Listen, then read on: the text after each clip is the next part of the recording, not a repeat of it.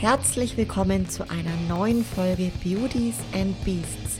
Zwischen all den Beauties erwartet dich heute eine Beast-Folge mit einem männlichen Gast und dabei wünsche ich dir ganz viel Freude beim Anhören. Falls du mir noch kein Abo dagelassen hast, dann freue ich mich riesig über dein Abo und natürlich auch, wenn du diese Folge mit deiner Community und deinen Freunden teilst. Ja, heute mal wieder ein ganz besonderer Gast, der die Bezeichnung Beauties und Beasts auch absolut verdient hat. Und zwar die Kombination daraus, denn er hat in meinen Augen eine der schönsten Linien im deutschen Amateur Bodybuilding, ist selbst mit Herz und Seele Bodybuilding Coach, Athlet und nun auch für euch im Podcast Max Körfgen. Herzlich willkommen, Max, und vielen Dank für deine Zeit. Ja, grüß dich. Vielen Dank für die Einladung und für die nette ähm, ja, Einleitung zu meiner Person. Und danke fürs Kompliment. Sehr, sehr gerne. Ähm, ich habe mir überlegt, ja, aber ich sage Maximilian, vielleicht kennt dich die oder der ein oder andere auch unter den Namen, das finde ich auch ziemlich cool. Maximilian, dein Instagram-Name. Ähm, vielleicht kennt dich noch nicht jeder, der jetzt heute mit dabei ist, Max. Deswegen darfst du dich einfach zu Beginn auch gerne mal kurz selber vorstellen. Ja, also mein Name ist Max, ich bin 28 Jahre alt. Auf Instagram heiße ich Massimilian, ähm, bin Amateur-Bodybuilder im, äh, ja, in Deutschland hauptsächlich bisher, bisher nur einen interna internationalen Wettkampf gemacht und ja, mache das Ganze mit Wettkämpfen inzwischen seit sieben Jahren. Bin ähm, beruflich als Online-Coach tätig, bereite selbst Leute für Wettkämpfe vor und ja, das war es eigentlich schon mal so ganz grob zu dem, wer ich bin und was ich mache. Wir haben doch die eine oder andere Parallele auf jeden Fall. Das ist richtig, richtig cool. Ähm, vielleicht, um da auch wirklich ein paar Jahre zurückzugehen. Ich habe gerade festgestellt, Max, by the way, wir sind tatsächlich auch noch gleich alt. Das ist ja wirklich crazy. ja, ich bin, also du bist auch 94, oder? Genau, richtig. Ja, witzig. September 94. Cool, ja, ich auch. Also doch, ähm, schön. Ja, wenn wir jetzt noch einige Jahre zurückgehen, um da mal bei dir bei der Geschichte anzufangen, wann hast du den Weg ins, ins Fitnessstudio gefunden? Ja, dann müssen wir tatsächlich relativ weit zurückgehen. Da, und zwar bis zu meinem 16. Lebensjahr war das, ich glaube, kurz bevor ich 17 wurde, war das, glaube ich. Mhm. Also ich habe, ähm, seitdem ich sechs Jahre alt war, Handball gespielt. Das Ganze habe ich gemacht, bis ich 18 war insgesamt, also quasi komplette Jugendzeit. Und mit 16 bin ich dann das erste Mal ins Fitnessstudio. Ich war halt früher immer klein und dünn. Klein bin ich immer noch. Dünn ist äh, Ansichtssache. Ähm, habe immer links außen gespielt, also war klein und flink immer und wollte aber trotzdem einfach so ein bisschen athletischer werden und ein bisschen mehr Kraft bekommen und ähm, schneller werden. Und ja, bin dann ins Fitnessstudio gegangen, ähm, in ein Cleverfit damals, das war mein erstes Studio. Und ja, habe dann da angefangen mit 16 zu trainieren. Habe da eigentlich von Anfang an Spaß gehabt. Hatte auch tatsächlich obwohl es ein clever Fit war, einen ganz guten Trainer, der mir da direkt einen ganz guten Trainingsplan gemacht hatte und mir auch wirklich gezeigt hatte, worauf es ankommt beim Training. Ähm, habe natürlich ganz klassisch angefangen mit einem Ganzkörperplan und ja, habe dann angefangen, vor mich her zu trainieren. Das Ganze wurde dann immer mehr, sodass ich dann teilweise vorm Handballtraining im Fitnessstudio war und dann direkt vom Fitnessstudio zum Handball bin. Dann irgendwann schon gemerkt hatte, okay, das ist zwar alles schön und gut, aber so langsam ähm, wird Handball irgendwie immer uninteressanter. Also ich habe dann einfach Fitness immer mehr priorisiert und habe aber immer gesagt, okay, die Jugendzeit spiele ich noch fertig. Und danach, ich war jetzt eben Handball nie so irgendwie, ähm, ja, ich sag mal, talentiert und hätte da bei Männern eigentlich nichts reißen können. Deswegen habe ich gesagt, nehme ich die Jugendzeit noch mit, will ich auch nicht missen bis heute. War auch so einfach von der Gemeinschaft eine coole Sache, die mich sicher geprägt hat in vielen Lebensbereichen. Und habe dann, als ich 18 war, eben aufgehört, Handball zu spielen und bin dann einfach öfter ins Fitnessstudio gegangen. Habe dann ein paar Leute kennengelernt, die Wettkämpfe schon gemacht hatten. Und ich war auch seit, ich glaube, 2013 war ich das erste Mal auf einem Wettkampf. 2012 auf einer FIBO, da war die damals noch in Essen. Ähm, fühlt man sich echt alt, wenn man, wenn man überlegt, dass sie da noch in Essen war. Mhm. Ähm, genau, und dann wurde das immer interessanter und ich hatte mir gesagt, okay, irgendwann will ich das auch mal machen, so ein Wettkampf.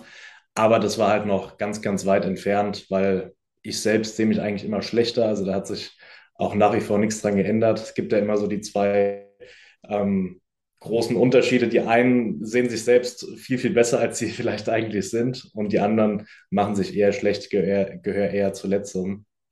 Ja, habe dann aber die richtigen Leute kennengelernt, ähm, die mich dann letztendlich nach Gießen zum Detlef Herget gebracht hatten und gesagt haben, der sollte ich einfach mal anschauen. Der wird dir schon sagen, ob du was reißen kannst oder nicht. Und jeder, der Detlef kennt, der weiß, da ist auf jeden Fall was Wahres dran. Der hätte mir gesagt, wenn ich es hätte lassen sollen. Und er meinte aber, nee, hast äh, Talent und probierst du mal nächstes Jahr. Und dann hatte ich mich eben 2015 das erste Mal auf den Wettkampf vorbereiten lassen. Ja. Cool, ja, ja, mega spannend, auch gerade was du sagst, weil du zu der zweiten Kategorie gehörst. Ich stelle das fest, ähm, dass in unserer Szene mehr, die wirklich auch lange dann im Bodybuilding sind, zu dieser Kategorie gehören. Also die das wirklich, also viele einfach, die dann selber sich ganz anders sehen, viel, viel kleiner vielleicht machen auch, wie sie dann sind. Ne? Und äh, richtig schön, dass der Detlef dann da auch dieses Talent für dich ähm, direkt gesehen hat. An welchem Punkt hast du gemerkt, Max, ich habe da wirklich Talent ähm, und auf diesen Weg auf die Bühne zu gehen, ja?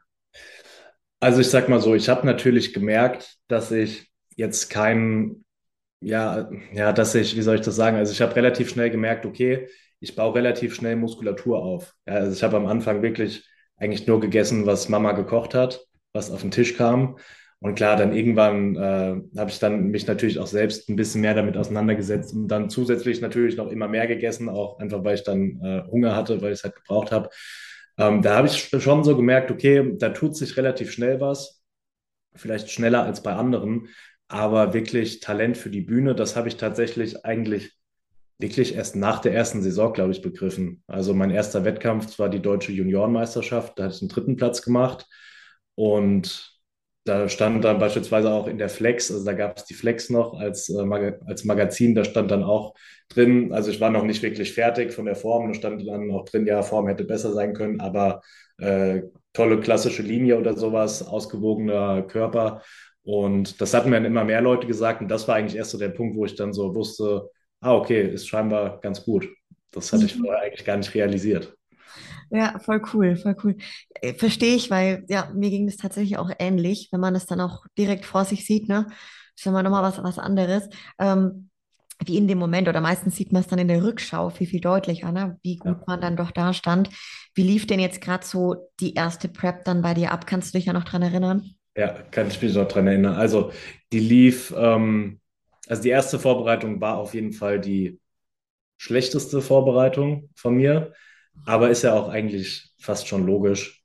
Früher gab es ja auch noch keine Fitbit oder sonst was. Heute weiß man ja zumindest, ähm, hat man, oder heute habe ich ein ähm, Verhältnis zur Bewegung. Ich weiß, wie viel ich mich bewege. Früher dachte ich so, ich bewege mich viel, aber habe studiert. Äh, lag eigentlich, wenn ich nicht äh, irgendwie unterwegs war, saß ich nur am Schreibtisch oder lag im Bett und habe zwischendurch dann mal trainiert und hatte wahrscheinlich einen relativ niedrigen Verbrauch und dachte aber, ich verbrenne sonst wie viel und habe mich dann gewundert, dass nichts runtergeht.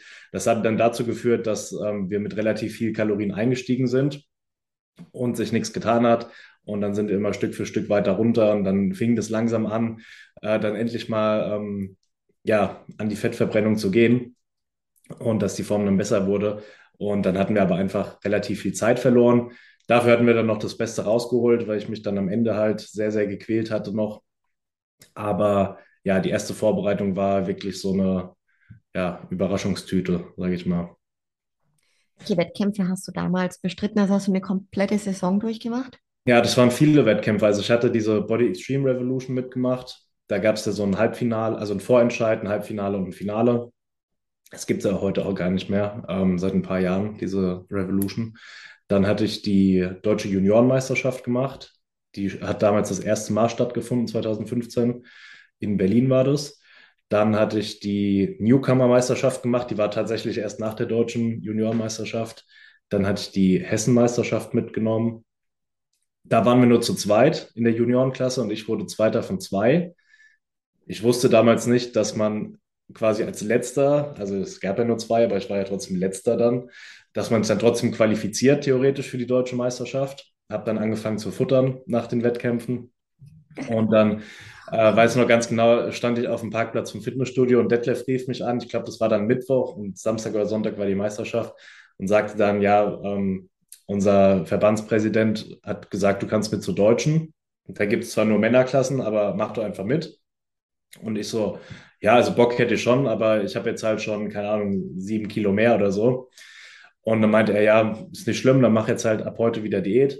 Und nächste Woche kannst du eigentlich noch die Rheinland-Pfalz-Meisterschaft mitmachen. Hatte ich halt die Rheinland-Pfalz-Meisterschaft noch mitgemacht. Da gab es auch nur eine Männerklasse.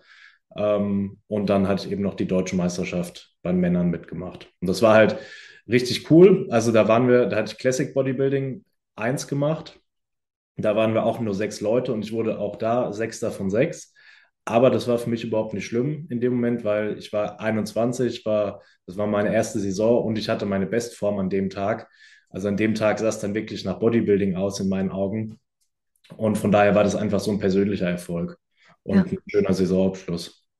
Richtig cool. War das für dich damals so schwierig, diesen Weg durchzuziehen, also diese erste Saison? Nee, also ab dem ersten Wettkampf war es dann relativ leicht, sage ich mal, weil, also bis dahin war natürlich ein langer Weg und ich finde es mal schwierig, wenn man nicht so eine Zwischenetappe hat. Und deswegen war dann der erste Wettkampf quasi so eine Zwischenetappe und dann hatte ich fast jedes Wochenende einen Wettkampf und dann konnte man sich so von Event zu Event hangeln. Und das hat es dann relativ leicht gemacht. Plus, ich habe ja jede Woche die Verbesserung gesehen, weil, wie gesagt, ich war eh noch nicht ganz fertig. Das heißt, jede weitere Diätwoche hat mich eigentlich näher an eine gute Form gebracht. Und da wollte ich dann auch einfach selbst mal schauen, okay, wo, wohin kann das Ganze noch führen? Ja, ja, verstehe ich voll was war dann auch genau das, dass dich das so an dem Wettkampfsport festgehalten hat? Also war das so dieses, boah, ich will sehen, was da noch mehr geht oder was war dann da so das Resümee aus der ersten Wettkampfsaison? Also zum einen habe ich endlich wieder das gehabt, was ich beim Handball hatte, nämlich dieser Vergleich mit anderen. Das hatte mir vorher wirklich gefehlt, weil da hatte ich in der Saison beim Handball auch jedes Wochenende ein Handballspiel. Und da wird natürlich verglichen, wer ist der Beste. Am Ende von der Saison gibt es einen, ähm, einen Meister. Und dann bin ich auf einmal allein ins Fitnessstudio gegangen. Klar, hatte dann auch mal einen Trainingspartner zwischendurch. Aber man hatte ja nie irgendwie so den Wettkampf auf der Bühne mit anderen. Das war ja mehr so im Fitnessstudio, okay, wer drückt mehr auf der Bank oder sowas. Aber mhm. das war nicht so das, was mich so richtig erfüllt hatte, was dann letztendlich auch einer der Gründe dafür war, dass ich eben gesagt hatte, okay, ich will jetzt wirklich mal auf die Bühne, weil ich will wissen, wo ich stehe. Und also das zum einen, das hat mich so angetrieben und mich dann auch weitermachen lassen. Und zum anderen aber natürlich auch so die persönliche körperliche Entwicklung. Einfach so das Streben nach einem Idealbild. Ähm, genau, und eben das in Verbindung mit dem, mit dem Wettkampfgedanken an sich. Ja, ja, richtig cool, vor allem, weil es ja dann doch verhältnismäßig auch sehr jung bei dir richtig losging, muss man sagen. Ja, ne? auf jeden Fall. Mit 21. Wie ging es dann wettkampfmäßig bei dir weiter? Weil bis 23 gilt man ja beim DBV als Junior, ne? Genau. Also ich hatte, das war Frühjahr 2015 die erste Saison. Die nächste Saison war dann Herbst 2016. Da wurde ich dann das erste Mal deutscher Meister im Junioren Classic Bodybuilding. Ähm, ich glaube, da wurde ich dann auch das erste Mal, nee, stimmt gar nicht, Hessenmeister wurde ich da, glaube ich, noch nicht. Süddeutscher Meister wurde ich da, auf jeden Fall 2016 im Herbst war die nächste Saison. Da wurde ich dann auch, war ich dann auch endlich mal in Form und hatte ein bisschen Muskeln aufgebaut. Und dann sah das nochmal mehr nach Bodybuilding aus. Genau, das war die zweite Saison, die war schon auf jeden Fall deutlich erfolgreicher. Und dann kam die letzte Juniorensaison im Herbst 2017, also ein Jahr später. Und das war bis dahin auf jeden Fall mein ja, erfolgreichstes Jahr. Da hatte ich, wurde ich dann zum zweiten Mal deutscher Meister im Bodybuilding bis 75 Kilo, also bei den Junioren. Und hatte leider den Gesamtsieg mit 4 zu 5 Stimmen ver, ähm, verloren. Das war ein bisschen schade. Aber ja, habe ich mich nicht unterkriegen lassen. Dann bin ich auf die Hessenmeisterschaft gefahren. Und da habe ich so an einem Tag so viele Pokale wie noch nie in meinem Leben gewonnen und werde ich wahrscheinlich auch nie wieder. Zwar hatte ich dann Doppelstart gemacht, Junioren und Classic Bodybuilding. Die beiden Klassen hatte ich gewonnen. Dann hatte ich noch den Gesamtsieg im Classic Bodybuilding gewonnen und noch einen Best Posing Pokal. Das heißt, ich hatte dann an einem Tag vier, Wettkä äh, vier äh, Pokale gewonnen, die ich mit nach Hause nehmen durfte. Ähm, das war natürlich ein Riesenerfolg. Dann hatte ich noch diese Power and Beauty Meisterschaft in Rosenheim mitgemacht. Die hatte ich auch gewonnen. Dann, ähm, was habe ich da noch mitgemacht? Ähm, die Süddeutsche Meisterschaft. Da wurde ich Zweiter die deutsche Meisterschaft, da wurde ich Dritter. Da ist auch einiges schiefgelaufen am Tag davor, aber ich hätte höchstens Zweiter werden können. Also der erste hätte auf jeden Fall gewonnen. Auf jeden Fall, da wurde ich Dritter. Und dann 2019 war dann auf jeden Fall nochmal erfolgreicher. Das war dann mein erstes Männerjahr, also wo ich auch nur bei Männern starten durfte. Und da hatte ich vier Wettkämpfe gemacht. Da bin ich dann der Männer 2 bis 80 Kilo gestartet. Da hatte ich die fränkische Meisterschaft gemacht, die Rheinland-Pfalz-Meisterschaft, die Hessen-Meisterschaft und die deutsche Meisterschaft. Und da hatte ich bei allen vier Wettkämpfen die Klasse gewonnen und den Gesamtsieg gewonnen. Genau. Voll, voll stark. Vor allem, ich wollte dich nämlich gerade fragen, genau, was so deine bisher größten Erfolge jetzt waren. Was hast du denn echt jetzt gerade schon berichtet? Zwischen 2016 dann und 2019 hast du da komplett Pause gemacht dann? Nee, da war 2017 war noch die Herbstsaison dazwischen. Okay, ja. Genau. Ja, und dann 2017 bis 2019 da, aber dann wirklich mal so eineinhalb Jahre. Genau. Weil ich da eben diesen Schritt von, von der Juniorenklasse zur Männerklasse gemacht hatte. Also klar, vorher hatte ich auch als Junior immer schon Classic Bodybuilding mitgemacht. Aber da wusste ich, da, da war ich 2017 auch schon am Gewichtslimit und musste mich da immer reindrücken ähm, mit Geschichten wie eine halbe Stunde in die heiße Badewanne vor der Waage, weil ich auf der Waage zu schwer war, dann noch kurz vor der Waage umgekippt und so. Und damit ich da irgendwie in die Gewichtsklasse reinkomme, dann hatte ich gesagt, okay, das, die Klasse wird schon mal auf keinen Fall mhm. nochmal werden. Deswegen will ich dann in die Klasse bis 80 Kilo zumindest gehen können.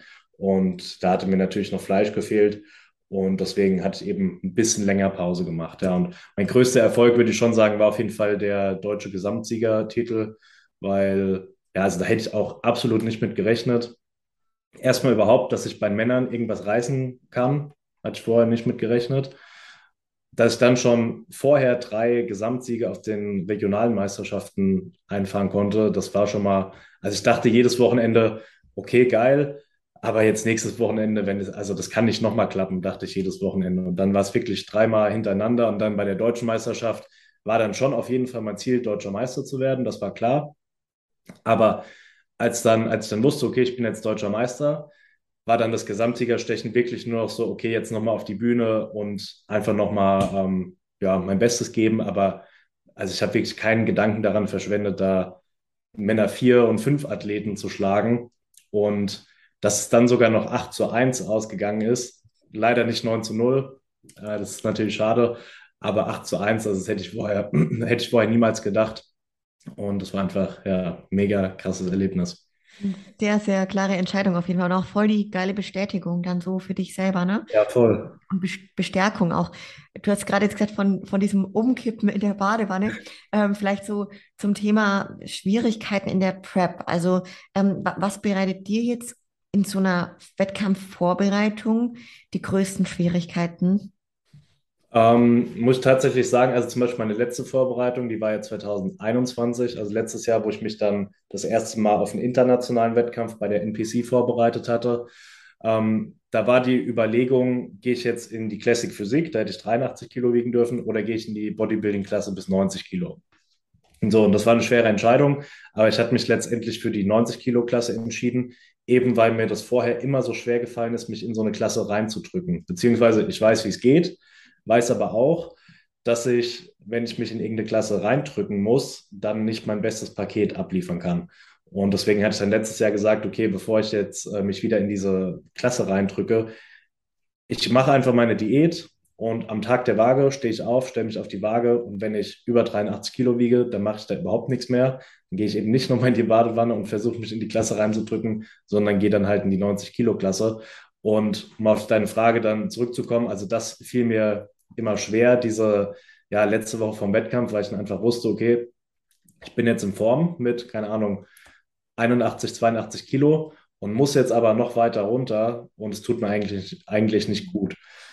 2016 und 17 hatte ich richtig, ähm, ja, Probleme würde ich nicht sagen, aber da fiel mir die Diät schon schwer. Also ich hatte krasse Cravings und sowas, also hatte wirklich ähm, einen richtigen Food-Fokus. Mhm. Das hat aber wieder so richtig abgenommen. Also das war eigentlich dann 2019 schon gar nicht mehr und fast gar nicht mehr und letztes Jahr eigentlich gar nicht mehr, weil das waren natürlich auch so meine Studentenjahre, wo ich auch viel Zeit hatte. Und letztes Jahr hatte ich so viel beruflichen und privaten Stress, da hatte ich eigentlich gar keine Zeit, um an Essen zu denken. Und ähm, da war das wirklich eigentlich nur Mittel zum Zweck des Essen. Ultra spannend, weil du das sagst. Ich wollte da nämlich genau gerade reinfragen beim Thema Food Focus, auf was du das genau zurückführst, dass das eben in dem einen Jahr so extrem war und dann nicht mehr so. Weil das erlebe ich bei ganz vielen, dass es ja teilweise wirklich auch in den ersten Jahren natürlich, weil man es halt noch nicht erlebt hat und dann dieser Verzicht das allererste Mal und diese lange Konsequenz äh, wirklich stattfindet. Ne? Und aber was du gerade sagtest, finde ich einen ganz wichtigen Punkt auch, ähm, dass du abgelenkt warst jetzt bei dem letzten Mal und gar nicht so viel Gedanken ähm, daran verschwenden konntest an, ans Thema Essen. Ne? Ja. Was natürlich auch ein großer Faktor ist, also ähm, man muss sich das halt immer wirklich bewusst machen. Also erstens mal hat man sich das ausgesucht. Ich meine, eine Wettkampfvorbereitung ist halt stumpf gesagt systematisches Verhungern und das hat man sich ausgesucht. So, das, da zwingt einen keiner zu. Und deswegen das schon mal der erste Punkt, den man sich, finde ich, immer vor Augen führen sollte. Man macht es für sich selbst. Und wenn man es sich für sich selbst macht, dann läuft eh schon mal irgendwas falsch. Ja. Ähm, und dann natürlich auch dieses, man kann das natürlich auch selbst total gut aufbauschen. Ich habe dann auch den ganzen Tag auf Instagram nach irgendwelchen krassen Rezepten und Cheat Days und sonst was geguckt, bis dann meine Explore-Seite auf Instagram komplett voll war, nicht mehr mit Bodybuilding-Beiträgen, sondern wirklich mit, mit Fastfood-Beiträgen. Ja, und das ist halt einfach, war ich selbst dran schuld. Ja, ja, es ist so ultra lustig, weil du das beschreibst. Ja, ich, ich kenne das irgendwoher aus meinem nahen Umfeld aktuell. Ähm, ja, und aber ich finde auch, also wenn mich so Leute fragen, ne, Athletinnen dann auch, ähm, was so die Tipps sind, ne, vielleicht, das will ich auch gleich dich fragen. Und was ich halt feststelle, ist nämlich auch dieses, wenn du einfach was anderes zu tun hast, ne? Ich sage ja schon, alleine dann mal ein paar Steps zu machen, eine, eine Runde zu spazieren, so einfach den Kopf ablenken, die Gedanken ablenken, meine ich, woanders drauf richten, vom Essen weg, ne? Dann ist das schon gleich wieder, wieder weg, weil oft hat der Körper, klar, natürlich hat der Körper dann auch wirklich rein physisch gesehen, wie du sagst, der ist in einem Hungerzustand, hat er natürlich Bock auf Essen so. Ja. Ähm, aber man hat da schon die, die ein oder anderen Tricks. Was sind so deine, deine Haupttricks, wenn das jetzt doch mal wieder vorkommt? Also es gibt natürlich viele Tricks, aber die wenigsten würde ich nach wie vor empfehlen. Also Sachen, die ich gemacht habe, aber nicht mehr machen würde, sind so Klassiker wie ähm, Wackelpudding mit Süßstoff. Hat quasi keine Kalorien, also fast keine Kalorien. Ähm, dann Salat beispielsweise. Aber zu den Sachen muss ich auch ganz klar sagen, also das empfehle ich wirklich keinem, dieses, diese Volumenkompensation, weil das bringt dann vielleicht mal eine halbe Stunde sowas ähnliches wie ein Sättigungseffekt, aber man schrottet sich auch einfach total schnell die Verdauung, gerade durch wirklich extrem viel Süßstoffe. Also ich bin um Gottes Willen kein äh, Süßstoffgegner oder sowas. Ähm, trinke jeden Tag selbst Pepsi Max und den ganzen Kram, auch in der, auch in der Vorbereitung, auch in der Peak Week, aber die Dosis macht letztendlich das Gift. Und wenn man dann einfach jeden Tag, keine Ahnung, fünf Liter Pepsi Max trinkt und einen Liter Götterspeise mit Süßstoff isst, und dann noch ein Kilo Salat. Irgendwann ist dann halt auch mal gut. Und das führte natürlich in weiterer Folge auch dazu, dass, dass man einfach ähm, dauerhaft so hohe Volumen, also so ein hohes Essen, äh, Nahrungsvolumen zu sich nehmen muss, einfach um sowas wie ein Sättigungsgefühl erreichen zu können. Das heißt, da tut man sich dann auch für nach der Prep eben keinen Gefallen.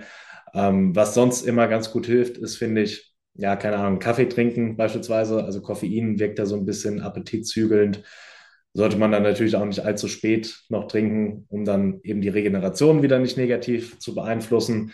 Aber das Beste ist wirklich, sich bewusst machen, warum man die Scheiße macht und dass es eben allen so geht. Also jeder, der da am Ende mit einer richtig guten Form auf der Bühne steht, muss irgendein Opfer bringen.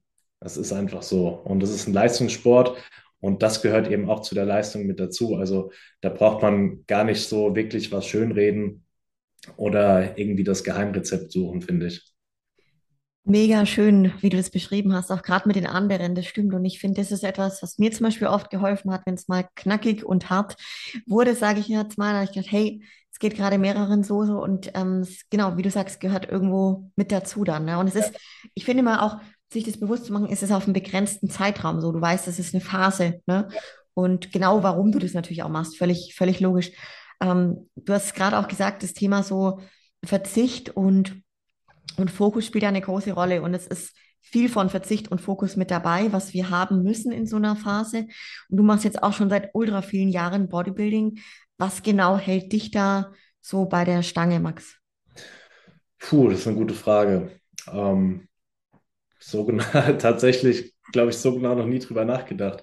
Ähm, also ich weiß, dass natürlich, ähm, also natürlich auf, ein, auf der einen Seite aufgrund der Erfolge, weil natürlich macht einem etwas mehr Spaß, wenn man erfolgreich darin ist. Und ich hatte jetzt schon gute Erfolge, aber will noch mehr Erfolge haben. Also es ist zum einen natürlich auch so ein bisschen ähm, die Sache, dass man noch erfolgreicher werden will in dem, was man tut. Ähm, zum anderen sehe ich das aber auch, ja, ich finde, man kann so viel vom Bodybuilding mitnehmen einfach.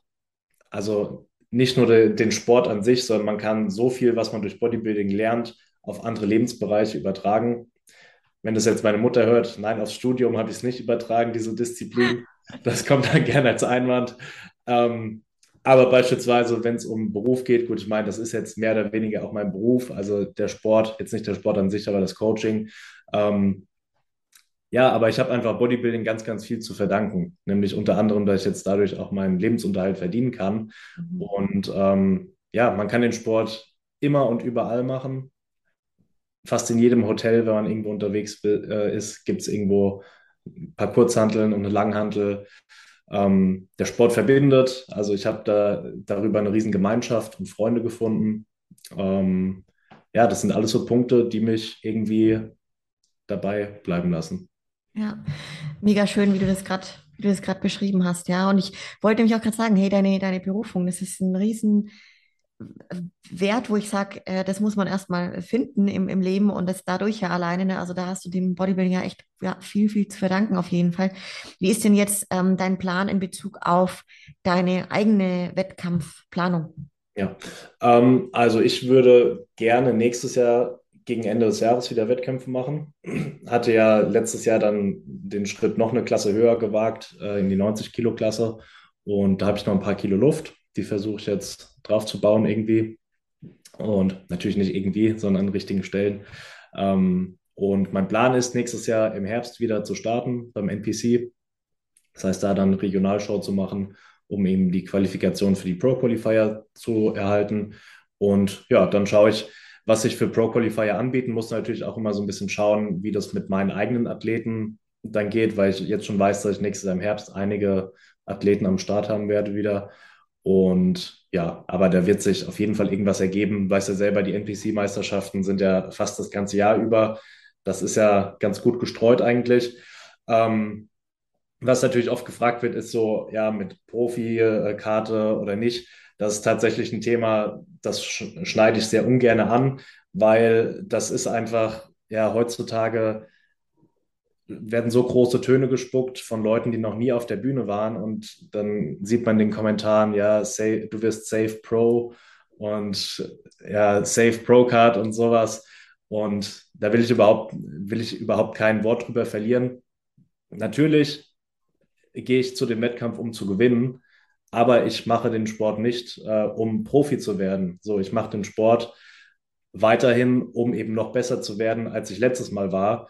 Und wenn ich einer Profikarte würdig bin, dann werde ich sie kriegen. Und wenn nicht, dann nicht. Und wenn ich keine Profikarte kriege, dann dreht sich die Welt weiter. Und selbst wenn ich eine kriege, dann dreht sich die Welt auch genauso weiter wie vorher. Und nach zwei Wochen interessiert es eh keinen mehr, ob ich jetzt Profi bin oder nicht. Also das ist wirklich so ein Thema, ähm, womit ich mich, ja, worüber ich mich gar nicht so gern unterhalte mit anderen, weil der Karl-Heinz im Studio kann einem schnell sagen, ja, du bist, äh, du hast einen perfekten Körper und du musst doch Profi werden und gehst zum Mr. Olympia, aber das ist halt nicht die Realität. So, wenn man wirklich weiß, wenn man wirklich mal auf so einem Profi-Wettkampf war und da die Jungs sieht, dann sieht man halt, dass das wirklich, ähm, dass da wirklich die absoluten Geneten stehen und ähm, ja, deswegen bauen wir einfach mal. Ultra geile Einstellung, Max. Also ich finde die sehr, sehr gesund, auch einfach dir selbst gegenüber irgendwo, ne? Weil ich finde, viele, die dann halt sagen, ich, ich will das unbedingt werden und dann da, ja, wie gesagt, vielleicht dreht sich die Welt für die dann in vielen Momenten erstmal nicht weiter, äh, auch wenn sie sich weiter dreht. Ähm, aber wenn das halt scheuklappenmäßig so das, das Einzige dann irgendwo nur ist, in Anführungsstrichen, finde ich auch mal schade, ne? Weil, wie du sagst, es gibt, es gibt viele andere tolle Lebensbereiche, auch wo wir so viel vom Bodybuilding, was wir da lernen, übertragen dürfen. Und ähm, genau, das, das darf man auch sehen auf jeden Fall. Also finde ich, finde ich richtig cool. Voll. Und es bleibt also sehr, sehr spannend bei dir. Ja, auf jeden Fall. Mega. Ähm, ich möchte auch gerne auch so ein bisschen auf das Thema Linie im Bodybuilding zu sprechen kommen. Also du bist ja selbst nicht, also selbst nicht der, der massigste Athlet und hast auch noch Platz. Trotz des Namens.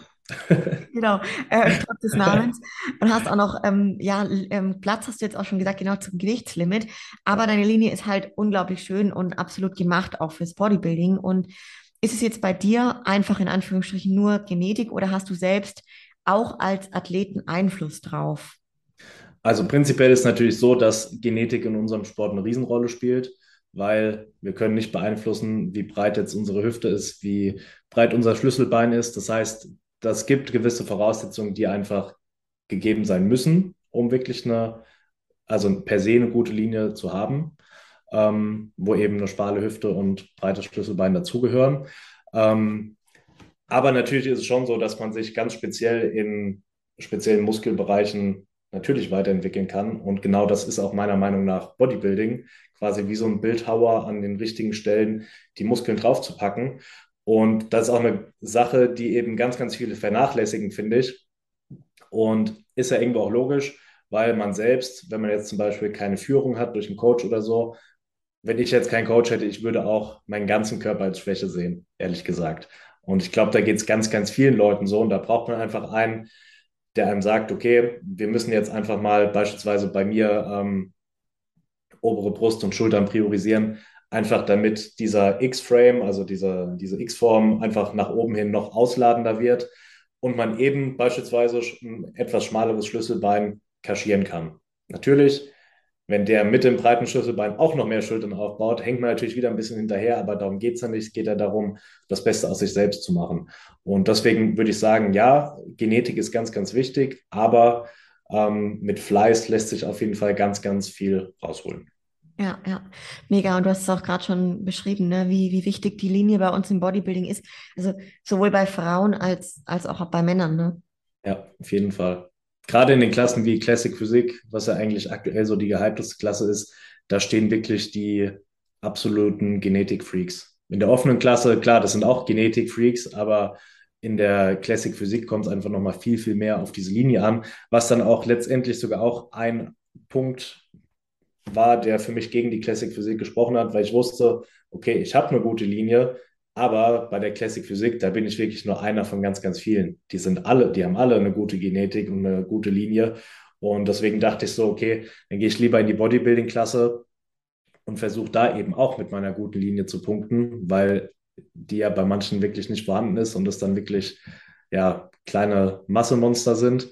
Und ja, ich will natürlich auch ein kleines Massemonster werden, aber meine Linie bestmöglich erhalten. Deswegen hatte ich dann den Schritt in die, oder bin ich in der Bodybuilding-Klasse geblieben.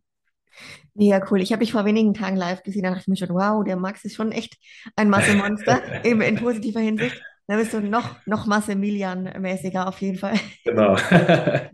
Cool, cool. Ich bin, ich bin sehr gespannt, ja. Jetzt, jetzt wollen wir auch so ein bisschen auf deine Arbeit als, als Online-Coach kommen, weil du ja wirklich mittlerweile auch hauptberuflich als Coach tätig bist und vorhin so ein bisschen beschrieben hast, ähm, dass du vorher studiert hast und so weiter. Ähm, da möchte ich so ein bisschen rein. Also wie, wie kam es bei dir jetzt dazu, Max, dass du eben hauptberuflich Online-Coach bist? Mhm. Muss ich auch ein bisschen zurückgehen. Also du weißt ja selber, man ähm, wacht nicht morgens auf und sagt, ah, ich werde jetzt Online-Coach. Man macht eine Trainer C- oder B-Lizenz und dann äh, kommen 50 Leute zu einem. Das ist natürlich nicht der Fall. Das denken viele heutzutage irgendwie.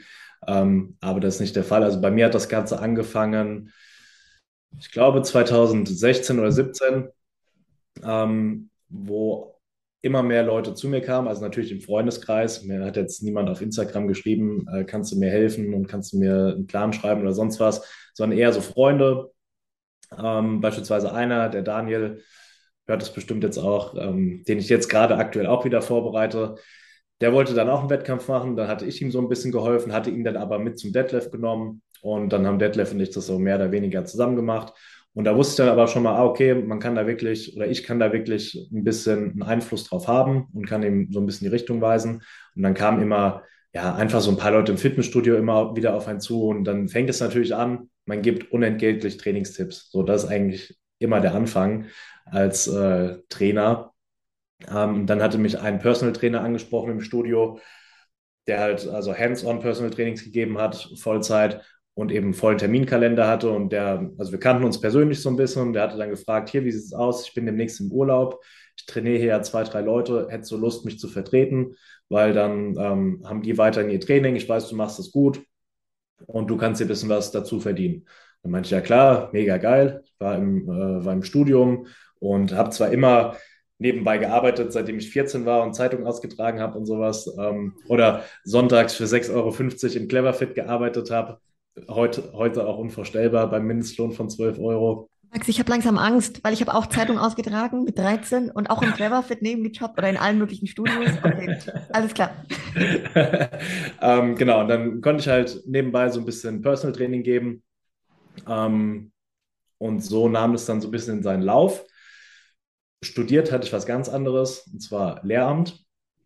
Ähm, genau, Lehramt hatte ich studiert, und zwar Englisch und Erdkunde, nicht Sport. Also ich hatte tatsächlich zwei Semester Sport studiert, musste das dann aber erstmal pausieren wegen der Verletzung. Dann gab es da so ein Hin und Her mit Prüfungsleistungen und sonst was, bis ich dann irgendwann gesagt habe, äh, ihr könnt mich jetzt alle mal, ich mache jetzt statt Sport Erdkunde.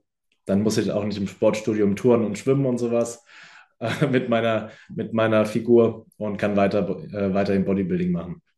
Genau, also war der Weg eigentlich in Richtung Lehrer gegangen und das habe ich auch tatsächlich durchgezogen. Also habe das erste Staatsexamen dann 2020 gemacht und hatte zu der Zeit dann aber schon nebenbei gecoacht. Also es ist dann immer mehr gewachsen so. Und ähm, dann hatte ich so ein bis zwei Hände voll Leute, die ich eben in Person und dann seit Corona auch hauptsächlich online betreut hatte. Hatte dann 2019 die ersten Wettkampfathleten auch und hatte dann direkt, ich glaube, einen Hessenmeister und einen süddeutschen Meister und einen vizedeutschen Meister ähm, gemacht.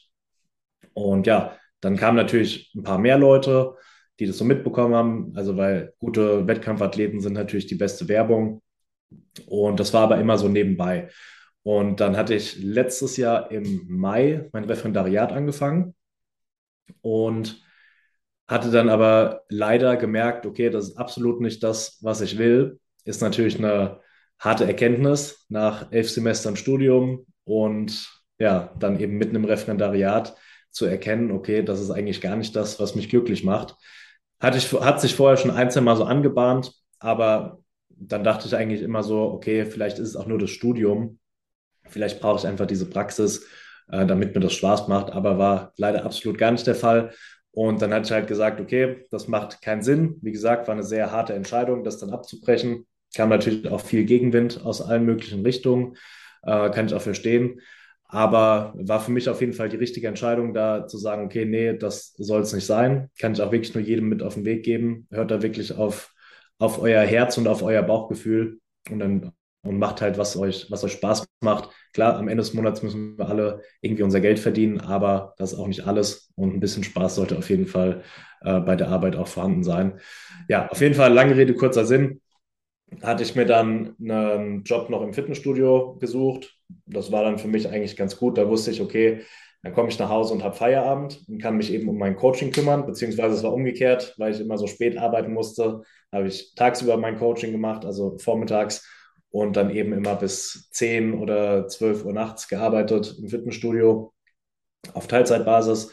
Und ja, das hat auch, der Plan ist genau aufgegangen, also konnte mein Coaching gut erweitern und mir echt einen coolen Stamm aufbauen. Also ich kann wirklich behaupten, dass ich nur mit Leuten zusammenarbeite, die mir sympathisch sind. Und ja, dann konnte ich jetzt Mitte des Jahres sagen, okay, ähm, das Kapitel Fitnessstudio, also Job im, im Fitnessstudio hinter der Theke, beziehungsweise auf der Trainingsfläche kann ich erstmal abhaken und ja, voll selbstständig sein. Mega geil. Und weißt du, was ich cool finde, wenn ich so überlege, Lehrer? Ich meine, als Coach, als Trainer bist du jetzt nicht der Lehrer in, in Dauerrolle. Trotzdem hast du da in gewisser Weise so ein paar ich sag mal, Attribute, die schon ein bisschen ähnlich sind. Ne? Ja, total. Also ich kann dir sagen, ich mache ähm, also ich weiß nicht, wie du das machst mit deinen Check-ins, aber ich mache immer so über Loom Feedback-Videos zu den, zu den Check-ins, die mir meine Klienten schicken.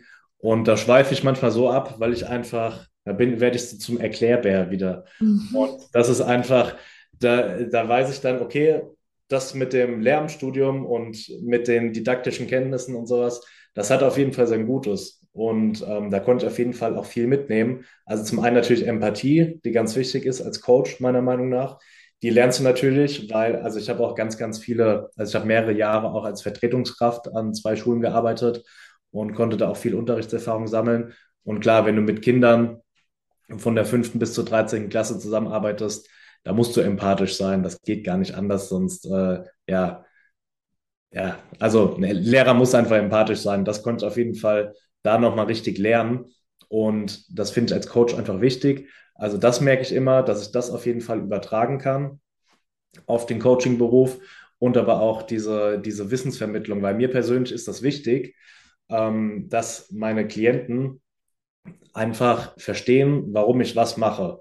Und das ist auch ganz ist lustig. Ganz viele, wenn die am Anfang zu mir kommen, entschuldigen sich dafür, wenn sie fragen. Und das ist so eine Sache, die ich von Anfang an kläre. So, sag bitte nie wieder Entschuldigung, wenn du irgendwas fragst, weil es gibt wirklich keine dummen Fragen. Und ich will einfach, dass jeder das versteht, was ich mache, beziehungsweise was er dann im Endeffekt machen muss. Weil nur wenn man wirklich hinter etwas steht, kann man das auch wirklich gut umsetzen, meiner Meinung nach. Und deswegen schweifen diese Videos dann manchmal aus, äh, weil ich dann irgendwas erkläre, warum wir jetzt was wie machen. Und da habe ich aber auf jeden Fall viel Spaß dran.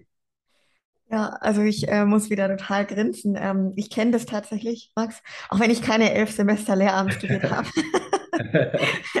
ähm, kenne das aber sehr, sehr gut. Finde es auch mega stark. Also dein Ansatz vom Coaching, das gefällt mir ultra, äh, wie du das gerade auch beschrieben hast. Und ich würde da auch einfach aus meiner Sicht behaupten, dass diese elf Jahre, also dass da sehr, sehr viel dabei war, eben was dir da wahnsinnig viel jetzt geholfen hat. Elf Semester zum Glück, nur keine elf Jahre. Semester, genau, elf Semester. Aber wo ich sage, das ist auf jeden Fall nicht, nicht umsonst gewesen, ganz im Gegenteil, sondern du hast da sicher sehr, sehr viel ja, draus, draus mitnehmen können jetzt. Was, ähm, was schätzt und liebst du denn an deinem Beruf am allermeisten? Also natürlich zum einen die Erfolge, die man feiern kann. Ähm, aber auf der anderen Seite auch Misserfolge, ähm, aus denen man lernt und aus denen dann wieder andere Erfolge entstehen, äh, entstehen können. Beispielsweise, wenn jetzt ähm, ein Wettkampfathlet oder eine Wettkampfathletin oder ein Lifestyle-Klient, eigentlich komplett egal, beispielsweise abnehmen will, sei es jetzt einfach so oder für einen Wettkampf und stagniert. Und du kennst wahrscheinlich selber, manchmal kann man sich mit rationalen Argumenten gar nicht erklären, warum es gerade so ist. Aber man experimentiert dann rum und findet dann die Lösung, warum es eben stagniert ist. Und dann ja, läuft es einfach wieder. Also das auch. Nicht jeder Weg äh, verläuft linear. So eine Wettkampfvorbereitung schon gar nicht. Und es gibt immer Höhen und Tiefen. Und das ist einfach mega cool, da als Coach diesen ganzen Prozess miterleben zu können. Oder beispielsweise auch, ähm, ich habe auch Klienten, die erstmal zwei Jahre bei mir waren, bevor sie eine Diät angefangen haben.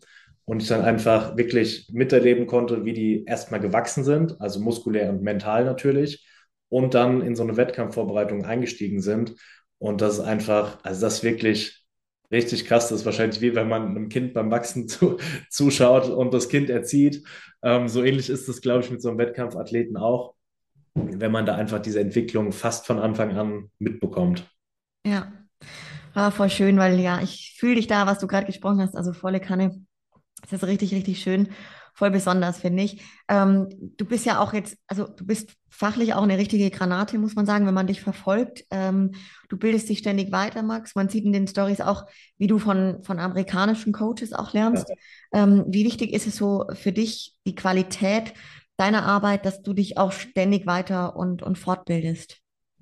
Richtig wichtig. Also das ist eine, ja, fast, fast das Wichtigste, weil ähm, Klar, vieles basiert auch am, im Ende, am Ende auf Erfahrungswerten.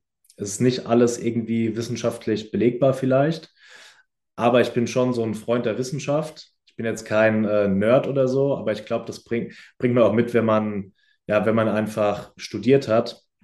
Ähm, weil mir ist immer lieb, wenn ich Sachen erklären kann, wirklich.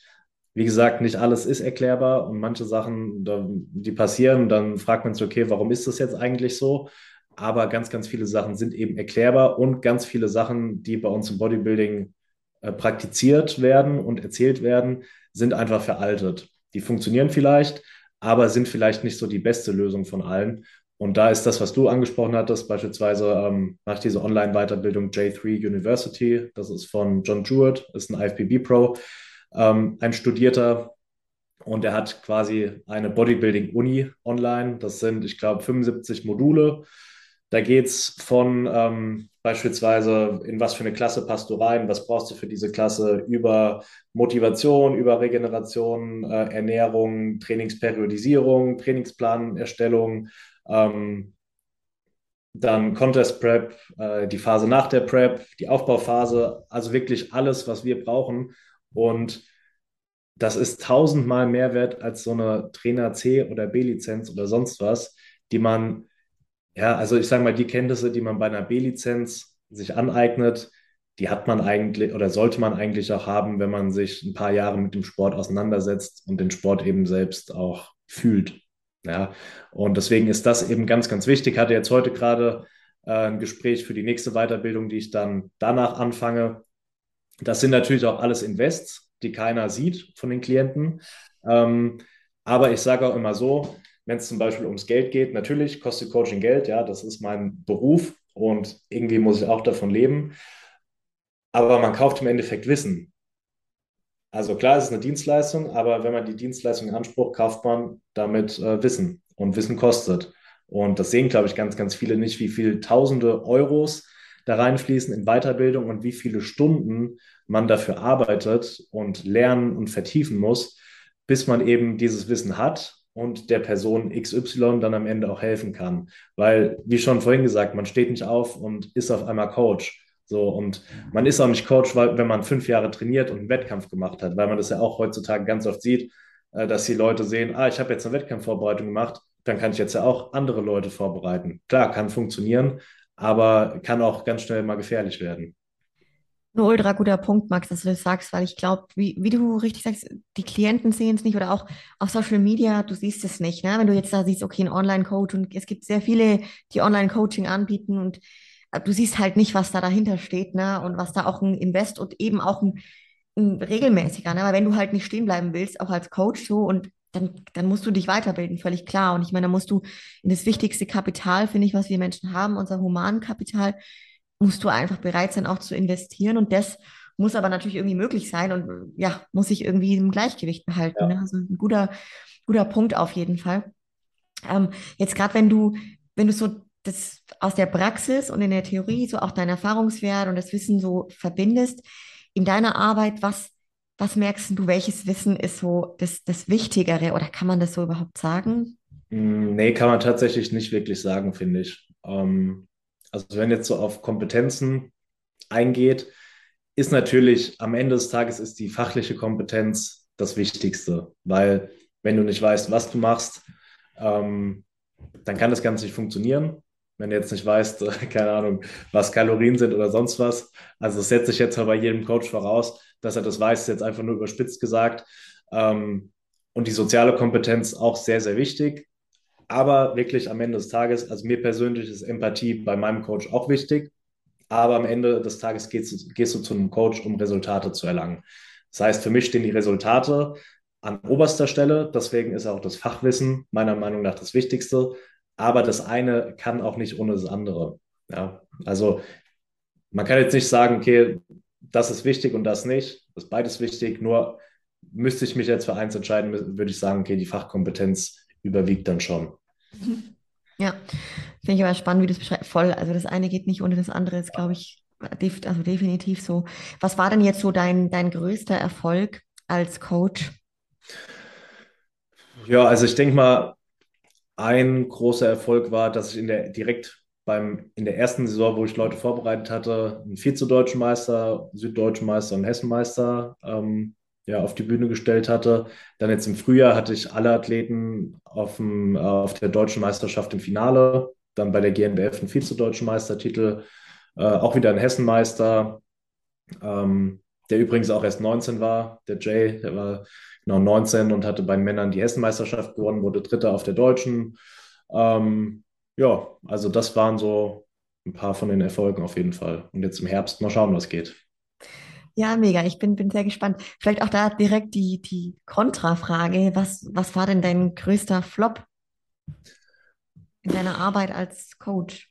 Der größte Flop, ja, gab es schon so ein paar, die ergeben sich meistens dadurch, wenn eben einfach das Miteinander nicht stimmt. Weil ich habe schon erlebt, dass die Leute, die bezahlen am, am Anfang des Programms und dann hört man nichts von denen.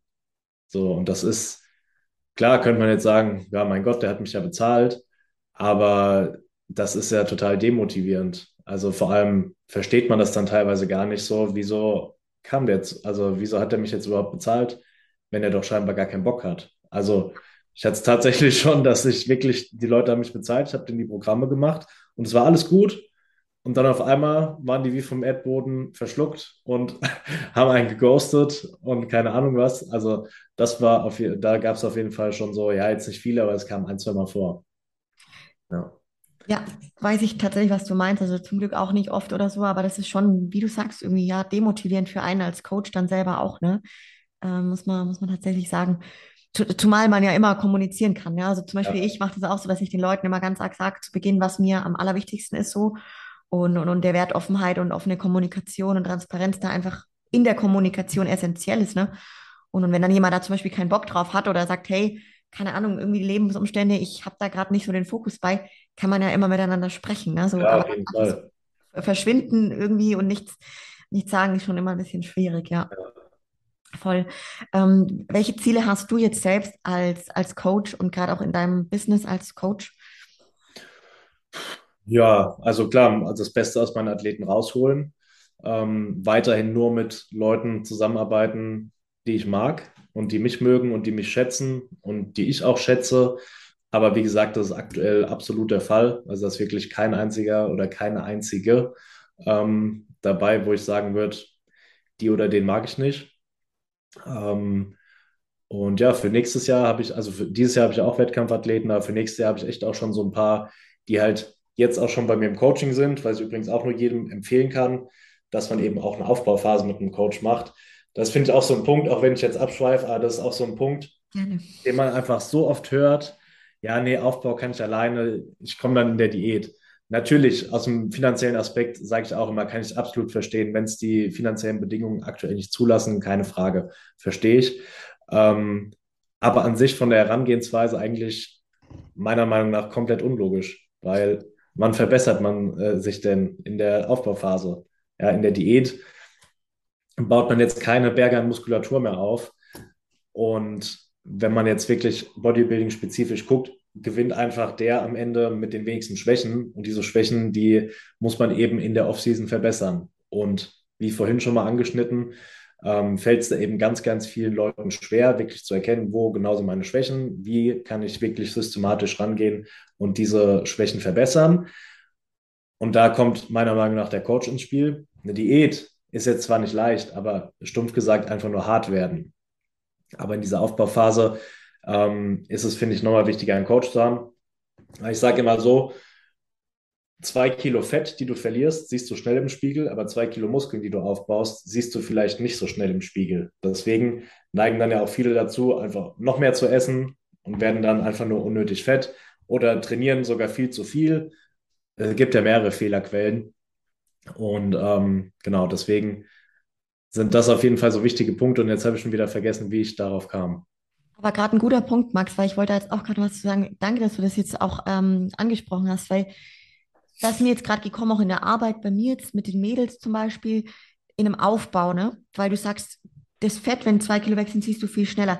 Ich finde auch ähm, als Coach, und genauso kann ich auch aus der Athletenrolle sprechen, in einem Aufbau, wie wichtig der Coach ist, der das dann nämlich von außen mit seinem neutralen, objektiven Blick eben auch viel besser sieht wie man selbst. Und jetzt gerade bei den Mädels, ich meine, bei den Jungs wird es das auch geben, aber wie oft ist das halt immer wieder das Thema, wenn die dann halt so ein bisschen weicher werden und mehr werden und die, Kon Konditionierung verschwindet und so. Und dann hat man halt schon Schiss, dass da vielleicht an Muskeln gar nichts drunter ist. So. Und allein dann, um quasi diese gewisse Sicherheit zu haben oder ja, Stabilität auch in der Phase, dass man dann wirklich dabei bleibt und konsequent diesen Aufbau auch wirklich durchzieht. Ähm, da finde ich, ist ein Coach ja, total entscheidend auch. Ich habe das selber lernen dürfen und müssen, weil ich mich halt lange selber vorbereitet habe, ne? Und dann einfach gemerkt habe, scheiße, ich verliere total diesen Blick für mich selber. Ich kriege das ja. nicht mehr hin. Und das ist gerade genau dieser Punkt. In der, in der Prep war das für mich nie ein Problem. Also ich bin da selber sehr gut in Form ge gewesen und geschafft und Aufbau ohne Coach war für mich deutlich herausfordernder bisher. Ja, ja da gibt es natürlich die Extreme in beide Richtungen. Ähm, kann man jetzt, finde ich, sogar gar nicht so wirklich zwischen Mann und Frau unterscheiden. Okay, vielleicht tendenziell ist es bei Frauen öfter so, dass sie äh, leaner bleiben wollen und man dann halt sagen muss, hier, du hast eine super Form. Ist natürlich auch immer von außen leicht gesagt, weil die Person steckt in ihrem Körper und nicht ich. Deswegen ist immer natürlich leicht gesagt, ähm, du bist gut in Form und keine Ahnung was, liegt natürlich immer im Auge des Betrachters, aber man selbst hat ja meistens ein relativ kritisches Selbstbild oder manchmal vielleicht auch ein falsches Selbstbild. Ähm, ist bei Männern auch teilweise so, dass sie dann sagen, boah, ich fühle mich so fett. Aber ich habe es auch schon andersrum erlebt, dass ich halt wirklich sagen musste, nee, du brauchst nicht noch mehr Kalorien. So, dein Körpergewicht steigt, ähm, du hast jetzt noch eine anständige Form, die will ich dir nicht versauen und deine, deine Trainingsperformance äh, steigt jede Woche an, deine Regeneration ist gut, dein Schlaf ist gut. So kein einziger Faktor spricht dafür, dass du mehr essen musst, außer dein, äh, deine Sucht nach Masse. ähm, deswegen, also da gibt es auf jeden Fall beide Extreme, aber wo finde ich ein Coach auch noch wichtig ist, ist jetzt nicht nur für diese körperliche Entwicklung, sondern auch für die mentale Entwicklung, weil gerade in unserem Sport ist es ja oft so, dass es so alles oder nichts Typen gibt. Also so, so Typen kennt, glaube ich, jeder. Ähm, so Leute, die drei Monate 200 Prozent geben und so tun, als wären sie Profi und ihr ganzes Leben danach ausrichten und soziale Kontakte schleifen lassen und nicht mit der Freundin essen gehen und jedes Reiskorn abwiegen und keine Ahnung was. Ähm, also wohlgemerkt im Aufbau. Und dann ja, nach diesen drei Monaten 200 Prozent folgen halt dann vier Monate mit 30 Prozent. Und dann äh, versaut man sich eben wieder alles, was man in diesen drei Monaten aufgebaut hat. Deswegen predige auch ich immer meinen Klienten, dass eben so eine gewisse Balance auch wichtig ist. Also ich selbst mache das auch so. Ähm, wenn ich jetzt in der Diät bin, dann gibt es keine Ausrutscher, dann äh, wird nicht gecheatet, dann steht, wird das gegessen, was auf dem Plan steht, nicht mehr und nicht weniger. Und dann wird das trainiert, was auf dem Plan steht und nicht mehr, nicht weniger, wird einfach das gemacht, was der Coach sagt. Und wenn ich im Aufbau bin, mache ich natürlich auch, was der Coach sagt, aber dann äh, gehe ich natürlich auch mal mit der Partnerin essen oder keine Ahnung, sag dann mal, okay, wir kochen jetzt mal zusammen und ich peile das ungefähr ab, wie viel äh, ich esse, wie viel ich davon esse, dass ungefähr mein, in meine Kalorien passt. Und keine Ahnung, also wenn ich dann jetzt essen gehe, dann track ich das auch nicht und mache mir dann da Gedanken drüber, okay, wie viel Kalorien muss ich jetzt weglassen davor oder danach oder was weiß ich.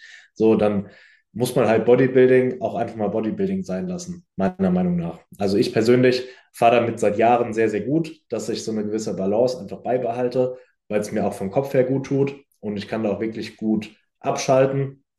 Ähm, und das ist eben, finde ich, wichtig, weil ich auch ganz viele Klienten habe, die das immer dieses erstmal lernen müssen, weil die halt denken, okay, jetzt mache ich Bodybuilding, jetzt muss ich 200 Prozent geben und darf nicht mit der Freundin oder mit den Eltern äh, essen gehen oder sowas oder in Urlaub fahren. Das gehört alles dazu. Ja, ja, richtig gut. Und du konzentrierst dich ja jetzt schon auf die Zielgruppe Bodybuilding, aber betreust, glaube ich, auch Lifestyle-Klienten, oder? Genau. Also prinzipiell finde ich es immer wichtig, dass man sich als Coach auch positioniert und nicht sagt, hier, ich bin der, der Guru für alle, kommt alle zu mir, ähm, ich finde, so eine Zielgruppe ist schon wichtig, weil wenn ich jetzt einen Coach suche und Bodybuilding machen will, dann gehe ich natürlich zu einem Coach, der Bodybuilding-Klienten betreut.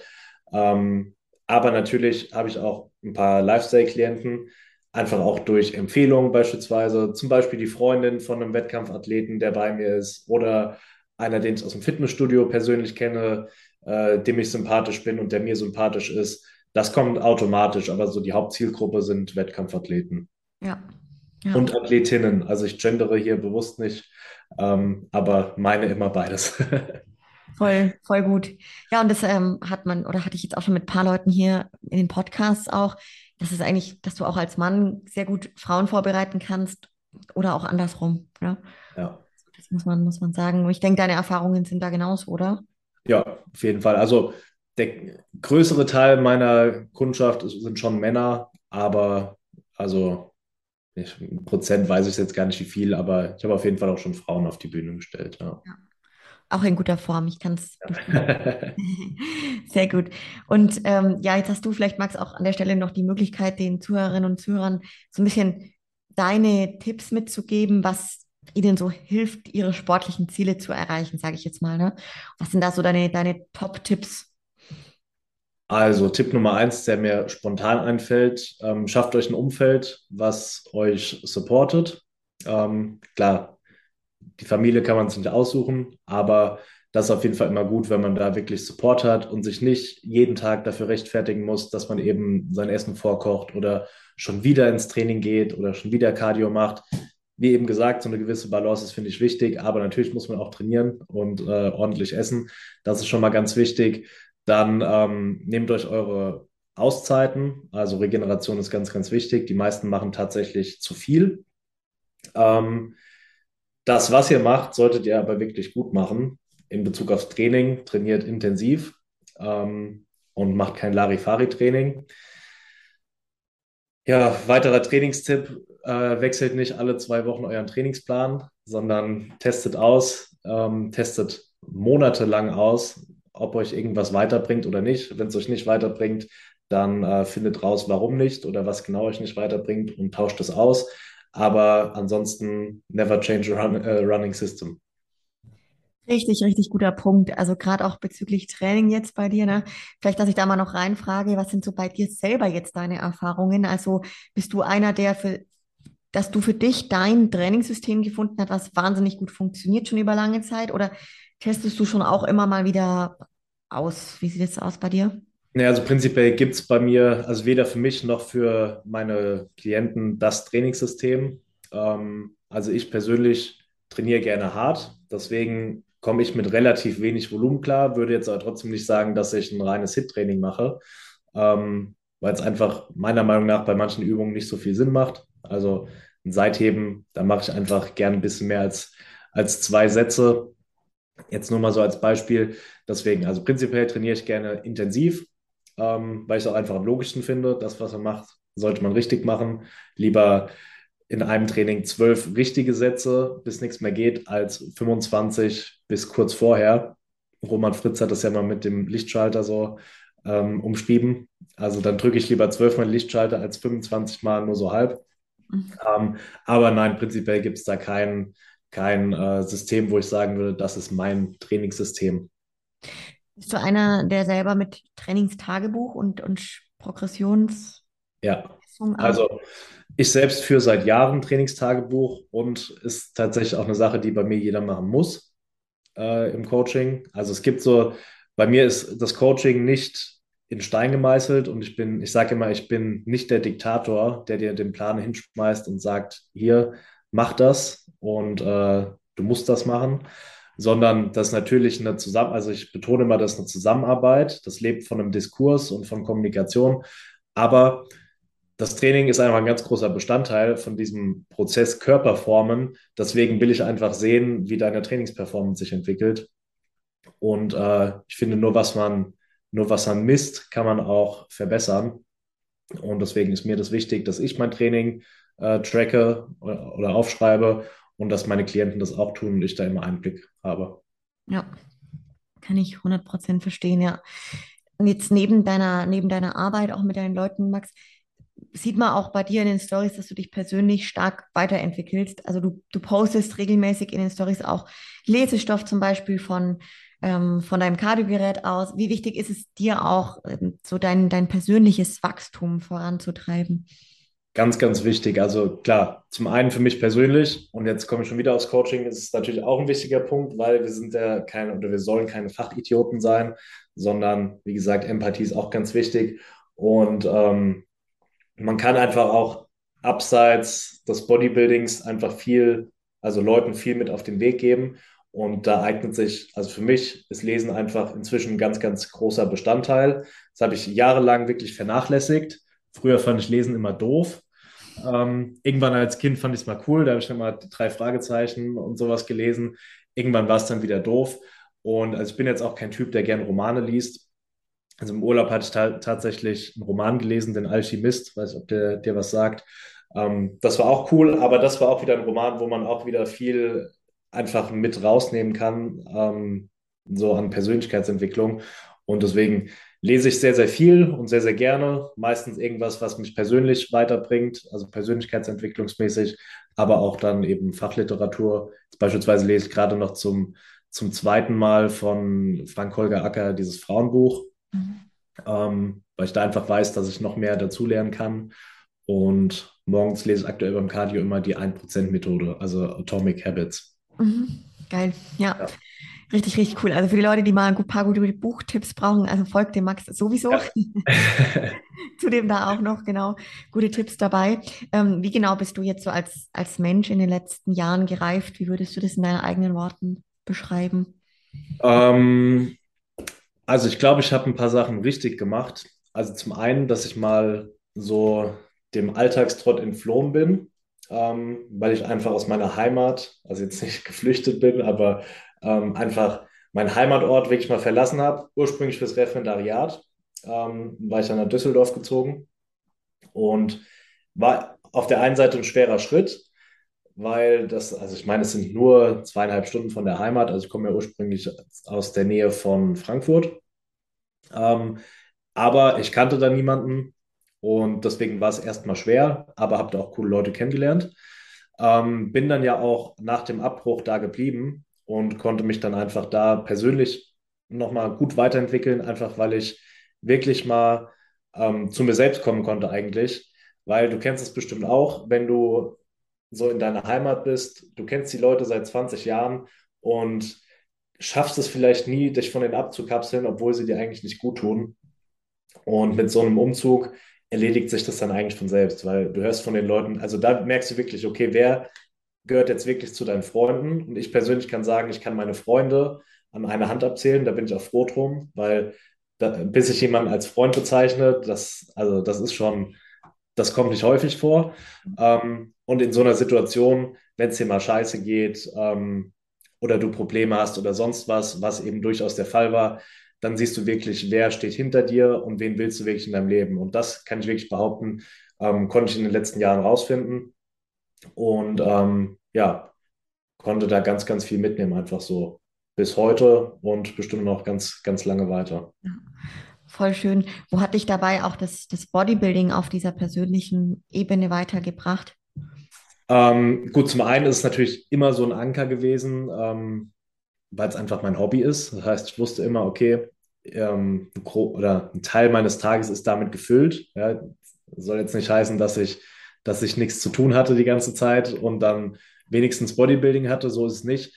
Aber durch den Sport lernt man natürlich auch wieder viele Leute kennen, wodurch ich jetzt auch in Düsseldorf wirklich, ähm, ja, Freunde fürs Leben wird sich rausstellen, aber bin ich mir schon relativ sicher, dass ich da ein, zwei Freunde fürs Leben wirklich gefunden habe ähm, und mit denen ich auf jeden Fall weiterhin stark in Kontakt bin. Und das ist auf jeden Fall so ein ganz großer Punkt. Also wenn man, ich, also ich selbst bin jetzt nicht äh, schüchtern oder so, sondern ich gehe gerne auf Leute zu und gebe auch Leuten gerne Props, wenn ich jemanden im Fitnessstudio sehe und der, keine Ahnung, stark ist oder eine, einen coolen Körper hat oder sonst was, dann sage ich das auch gerne, weil ja, ich werde solche Sachen einfach gern los. Ähm, und dadurch kommen wir natürlich auch in, in Gespräche und lernt dann Leute kennen. Und das ist einfach so ein Punkt, der mir Bodybuilding auch gegeben hat, einfach diese, ähm, die Kontakte. Ja, finde ich auch. Das Netzwerk, das ist richtig, richtig schön. Und was ich auch, was du vorhin meintest, auch, dass du aus dem Bodybuilding selber total viel überträgst, generell in andere Lebensbereiche so rausnimmst. Das geht mir nämlich genauso. Also ich finde gerade so, wie man dann halt irgendwie so das eine macht, sagt man ja auch gern, macht man vieles andere, ne? Und zumindest wenn da auch eine Leidenschaft mit bei ist, wenn man es wirklich so mit, mit Herz macht. Und äh, das nehme ich jetzt bei dir zum Beispiel genauso wahr. Also sprich, beim Bodybuilding dieses, diese gewisse, diesen, diesen Ehrgeiz, diese Disziplin, die Herangehensweise, wie du es machst, diesen hohen Anspruch, ja, das hast du eins zu eins dann auch im, im Coaching, so an deine Arbeit, ne? Und das finde ich, ist irgendwie, du, du kannst es gar nicht, das, nur das eine so ehrgeizig durchziehen, funktioniert meistens eigentlich jetzt automatisch, dass sich das irgendwie überträgt in die anderen Lebensbereiche, so, ne? Genau, absolut. Und Bodybuilding bringt da, finde ich, auch bei oder hat mir zumindest beigebracht, dass man wirklich mal was fertig bringen soll. Also, es, also wenn, es ist nie die perfekte Zeit für eine Wettkampfvorbereitung und keine Wettkampfvorbereitung läuft perfekt. Und Äh, wie oft höre ich das von wegen, nee, ich glaube, ich bin noch nicht so weit und keine Ahnung was. Irgendwann muss man die Hosen runterlassen und sich einfach auf diese scheiß Bühne stellen. Und ich bin jetzt auch keiner, der sagt, okay, ich will mitmachen, um mitgemacht zu haben. Wenn ich mitmache, dann will ich da auch abliefern. Aber ganz, ganz viele Leute schieben das wirklich jahrelang vor sich her und haben immer wieder irgendeine andere Ausrede. Und da weiß man dann von vornherein, wenn die dann sagen, ja, ich mache da nächstes Jahr mit, dann weißt du von vornherein, nee, machst du nicht. Und das ist einfach wichtig. Wenn am Ende zwölf Leute auf der Bühne stehen, natürlich kann nicht jeder gewinnen. Aber irgendwann muss man mal anfangen. Und nach, aus jeder Vorbereitung lernt man und die nächste Vorbereitung wird leichter und wird besser und die danach wird noch besser. So muss man das sehen, finde ich. Ultra, ich bin voll bei dir und ich finde, man lernt so derart viel und zwar auf diesem Weg auch dahin, ja. Ähm, also durch diese ganze Vorbereitung. Ich finde, das so für jeden was. Also ich weiß nicht, ich habe noch nie in meinem Leben mich selber und meinen Körper eben so gut kennengelernt wie seitdem ich Bodybuilding mache. Klar, das jetzt auch so die letzten, sind die letzten Jahre, weil ich das eigentlich auch mit Leidenschaft seit vielen Jahren mache. Ich finde, man lernt so arg, wie man selber tickt und dann auch wie der Körper reagiert. Also auch für sich selber einfach, weil man sollte es für sich selber machen. Es ist echt eine ganz tolle Erfahrung. Und selbst wenn man nach einem, nach der Bühne dann sagt, hey, war eine tolle Erfahrung so oder mein Ding ist es nicht, ne? Man hat es nicht umsonst gemacht, 100 Prozent ja, nicht. Genau, aber man hat es wenigstens versucht. Und ja. auch ein Punkt, beispielsweise jetzt am Wochenende war die Newcomer-Meisterschaft. Wenn man sich da umguckt, natürlich ist dann noch nicht jeder in Wettkampfform. So. Und natürlich ist es dann schade für die Person und war vielleicht anders geplant, keine Ahnung was. Aber irgendwann, wie gesagt, muss man anfangen. Und gerade so eine Newcomer-Meisterschaft kann man dann wirklich als Probelauf nehmen. So, da steht jeder das erste Mal auf der Bühne. Natürlich sind da mega Talente. Also, da, was man da jetzt am Wochenende gesehen hat, das Niveau war in den Klassen teilweise echt gut. Ähm, dafür, dass sie das vorher noch nie gemacht haben. Aber es ist nicht jeder so, also erstens ist nicht jeder so gesegnet und zweitens hat vielleicht auch nicht jeder irgendwie so eine gute Vorbereitung gehabt. Keine Ahnung, was da für äußere Rahmenbedingungen mit reingespielt haben. Aber die Leute, die da jetzt mitgemacht haben, auch wenn sie vielleicht nicht alle in Topform waren, können wenigstens von sich behaupten, sie haben es versucht. Ähm, Im Gegensatz zu ganz vielen anderen Leuten, die vielleicht deutlich besser aussehen, aber einfach irgendwelche Ausreden haben. So ist es, Max. Ich finde, damit haben wir auf jeden Fall viele Leute jetzt auch bestärkt, dass sie diesen Mut aufbringen, das zu machen. Ja. Also voll. Ich meine, weißt du, wenn man da auch schon seit vielen Jahren mit dabei ist oder die Leute, bei mir zum Beispiel, ich, ich hätte in meinem Leben nicht geglaubt, dass ich es schaffe, auf so einer Bühne zu stehen, so und, und wo ich jetzt stehe, denke ich mir selber, okay, wild. Ähm, also ja. das zeigt einem halt auch so, was alles möglich ist. Ne? Und ich finde, ja, für einen selber als, als Menschen jetzt mal neben dem Äußerlichen, wie man da aussieht und was man da für einen Erfolg vielleicht hat oder so, das ist schon sehr viel mehr, was man daraus mitnimmt, ja. ja. Ich zeige dann auch immer gern, wenn, wenn ein Klient von mir zum Beispiel sagt, boah, nee, ich glaube, ich bin noch nicht so weit oder hm, ich bin noch nicht so in Form, dann zeige ich immer gern so mein erstes Wettkampfbild. So, ja. ich meine, ich sah jetzt nicht scheiße aus, das weiß ich, aber ich war auf jeden Fall noch einige Wochen entfernt von einer Wettkampfform, so. Und es war trotzdem gut. So, und ich bin so froh, dass ich es gemacht habe. Total, diese Erfahrung, die, ja, die ist so Gold wert, ne? Mega. Ja. Dieses Beginnen, einfach beginnen, ja, und nicht, nicht schieben. Mega gut. Was sind jetzt so bei dir, Max, deine Ziele jetzt auch generell außerhalb des Sports und deiner Arbeit so in der Zukunft? Ja, gute Frage. Also beruflich, also ja, ich sage ja, der Beruf steht natürlich gerade so ziemlich weit oben, einfach weil ich jetzt seit diesem Jahr eben in die Vollselbstständigkeit gegangen bin und das natürlich für mich ganz, ganz wichtig ist, dass ich das eben, dass ich das Niveau halte und eben noch ausbaue weiter. Das ist mir eben ganz wichtig. Und Bodybuilding spielt natürlich für mich eine ganz große Rolle in meinem Leben, einfach weil es auf der einen Seite mein Beruf ist, das Coaching, und auf der anderen Seite habe ich natürlich auch noch eigene sportliche Erfolge. Ähm, deswegen ist das ein ganz, ganz großer Teil von meinem Leben aktuell. Und ja, ansonsten privat einfach weiterhin ähm, die paar Leute, die ich sehr schätze, um mich behalten und die Kontakte pflegen und coole Sachen erleben und ja, einfach glücklich sein mit dem, was ich privat mache und mit dem, was ich beruflich mache und alles andere ergibt sich auf jeden Fall. Mega, mega schön. Ich weiß nicht, Max, vielleicht hast du schon mal eine Podcast-Folge von Beauties and Beasts gehört, aber ich frage am Ende immer meine Gäste sehr, sehr gerne, was so die die Botschaft ist, ne, wenn du jetzt ein weißes Plakat hast, was du, wo du was draufschreiben darfst und es sieht die ganze, ich sage jetzt mal Bodybuilding und Fitnesswelt, was stünde denn da drauf? Also was mir da ganz spontan einfällt, habe ich jetzt auch schon mal erwähnt, aber wiederhole ich gerne. Ähm, mach das, was dich erfüllt. weil das, was dich erfüllt, machst du gut und das, was du gut machst, aus dem kann etwas entstehen. Und ähm, auch wenn es mal schwer wird, bleib da dran und hör auf dein Herz und ähm, ja, nicht aufgeben. Mega geile Worte. Und also das äh, ja, fühle ich auch total, finde ich richtig gut, weil der Rest, der folgt dann auch von alleine, ne? Ähm, ja. Wenn du es von, von innen raus machst. Mega, mega schön. Wenn jetzt auch die Leute, äh, Max, du hast vorhin gesagt, ähm, ja, Sucht nach, nach einem Masse-Coaching haben, nach einem Masse-Milian als Coach, ähm, dann, also ich habe hier unten äh, direkt im Podcast dein Instagram-Profil eingeblendet und ich glaube, darüber findet man auch alles zu dir beim Coaching und so weiter, oder?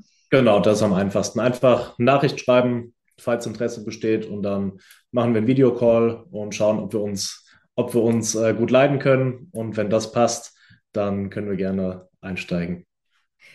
Sehr, sehr schön. Hey Max, vielen lieben Dank dir und also wirklich ganz, ganz tolles Gespräch. Bin mir sicher, wir werden uns ein, auf eine zweite Folge hören, weil ich möchte in einige Themen äh, gerne tiefer reinfragen. Und ich sage mal, die Hörerschaft hier sagt immer, so eine Stunde, eine Stunde 15 ist die Top-Zeit. Und ich glaube, da lagen wir jetzt genau drin. Ja, sieht gut eine, Für eine gute Stunde Cardio oder zwei Sessions aufgeteilt auf den Ohren.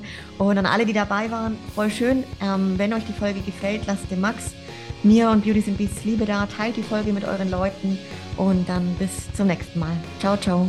Ciao.